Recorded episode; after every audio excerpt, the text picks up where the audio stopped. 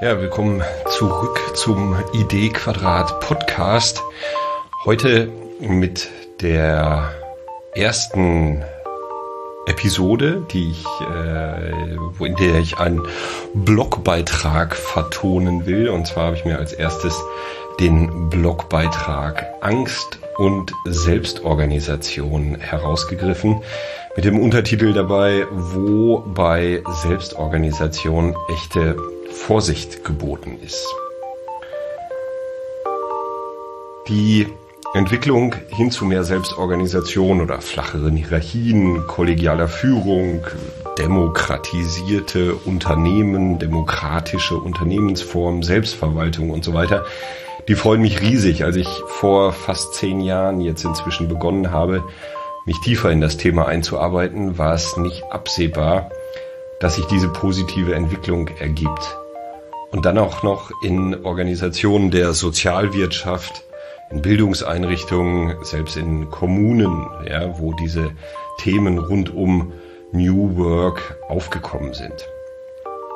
Die Befassung mit dem Thema erfordert aber auch nicht nur die positiven Seiten zu beleuchten, sondern immer auch die Herausforderungen zu betrachten. Ich bewege mich schon zu lange im Kontext von Hochschule oder Wissenschaft, um einzig lustige Konzepte zu verkaufen. Das macht es aus unternehmerischer Perspektive nicht einfach.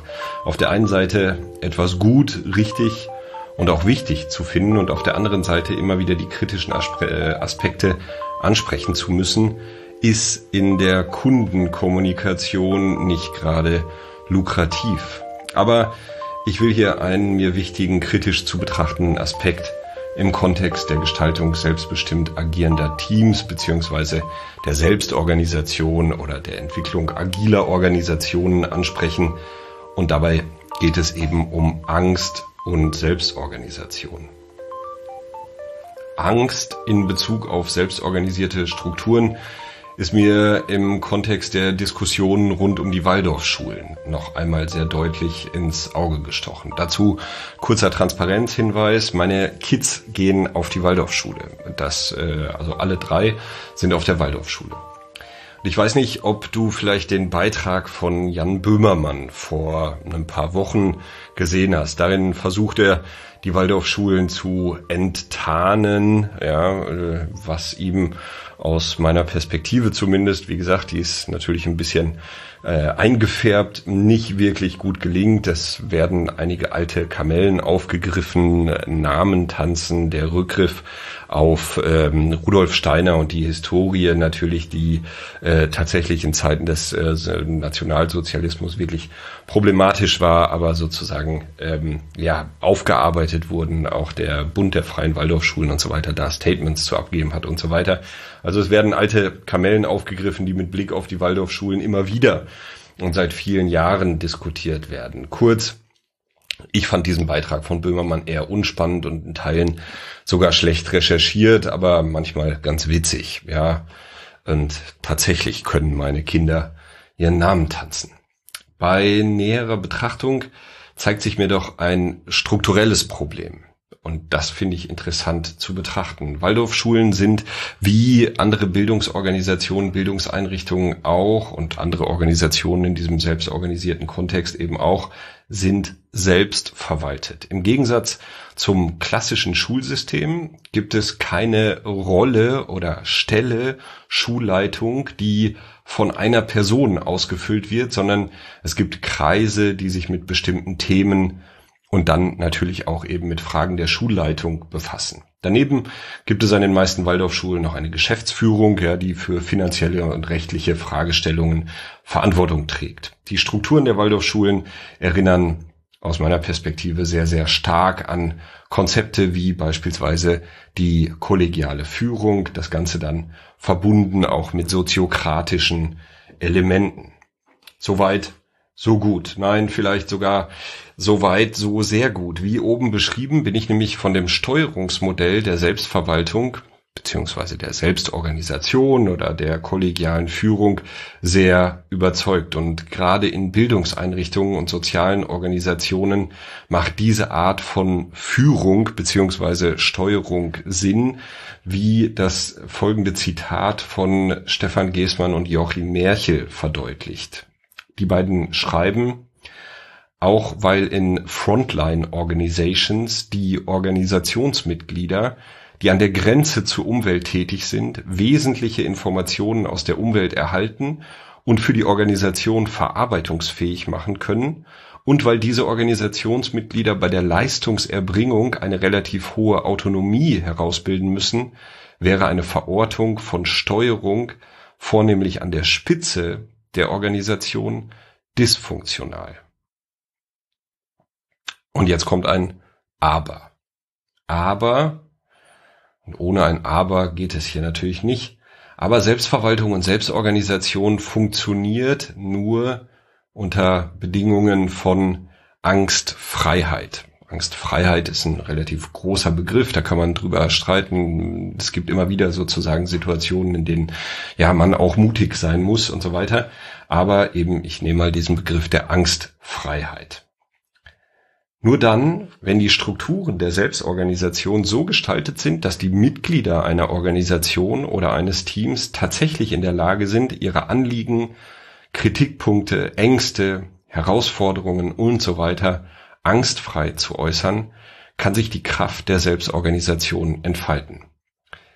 Ab dem Zeitpunkt jedoch, wo rosa Elefanten den Raum betreten und nicht gegrillt werden, beginnt das Konstrukt zu wackeln. Ab dem Zeitpunkt, wo Anliegen, Ängste, Probleme, vielleicht auch nur Vermutungen über gegebenenfalls in der Zukunft auftretende Probleme aus Angst vor Ablehnung nicht mehr geäußert werden, bekommt das selbstverwaltete System Risse.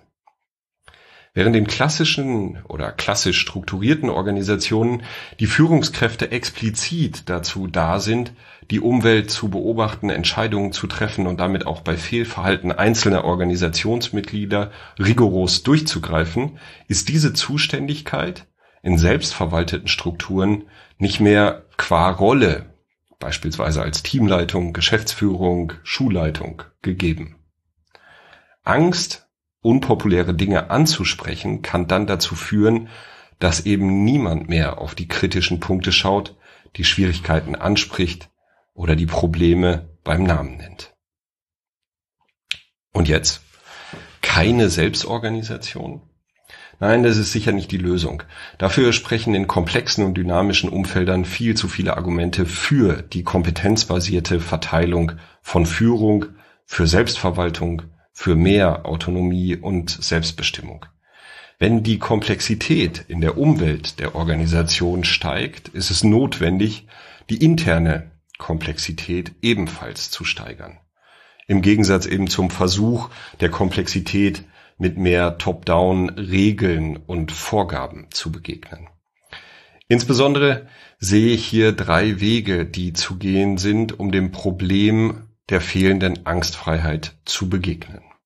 Der erste Aspekt ist ohne Frage die Stärkung der psychologischen Sicherheit im Team beziehungsweise in den jeweiligen Kreisen der selbstverwalteten Organisation. Dies gelingt beispielsweise durch gleiche Redeanteile aller Beteiligten.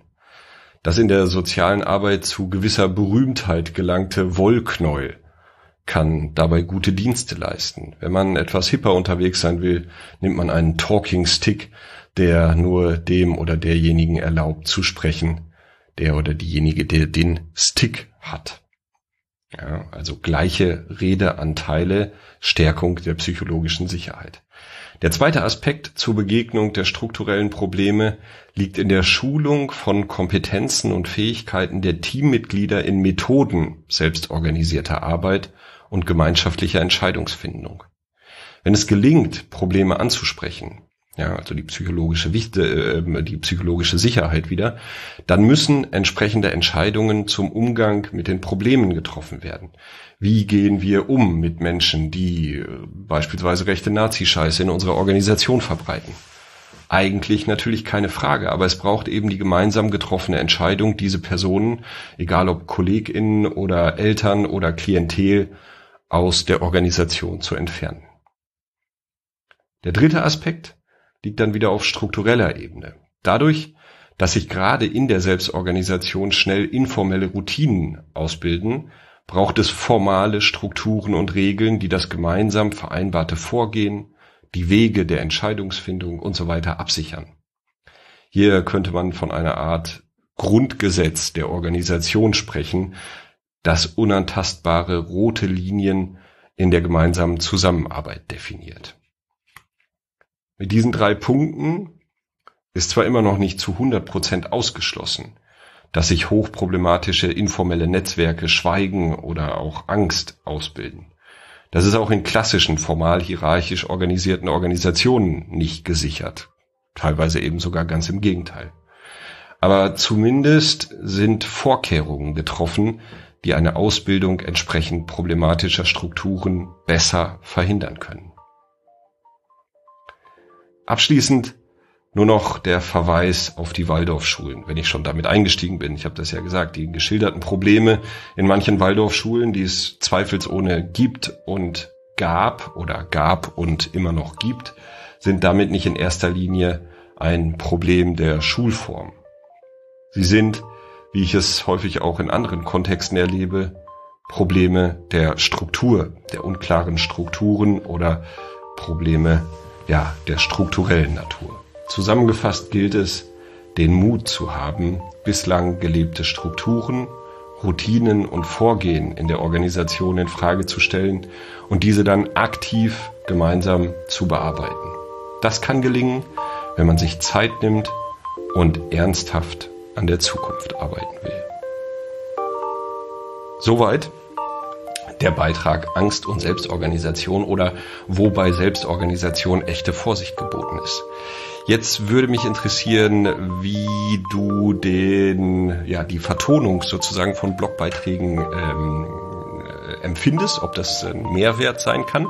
Dazu kannst du natürlich gerne einfach eine E-Mail schreiben an he.idquadrat.org oder einfach im Podcast einen Kommentar da lassen oder auf irgendwelchen anderen äh, ja, digitalen Plattformen, digitalen Wegen, die da zur Verfügung stehen. In diesem Sinne wünsche ich dir erstmal eine gute Zeit und ein, ja, ein schönes Wochenende oder viel Spaß beim Bügeln, keine Ahnung, wo auch immer du den Podcast hörst. Mach's gut. Ciao, ciao.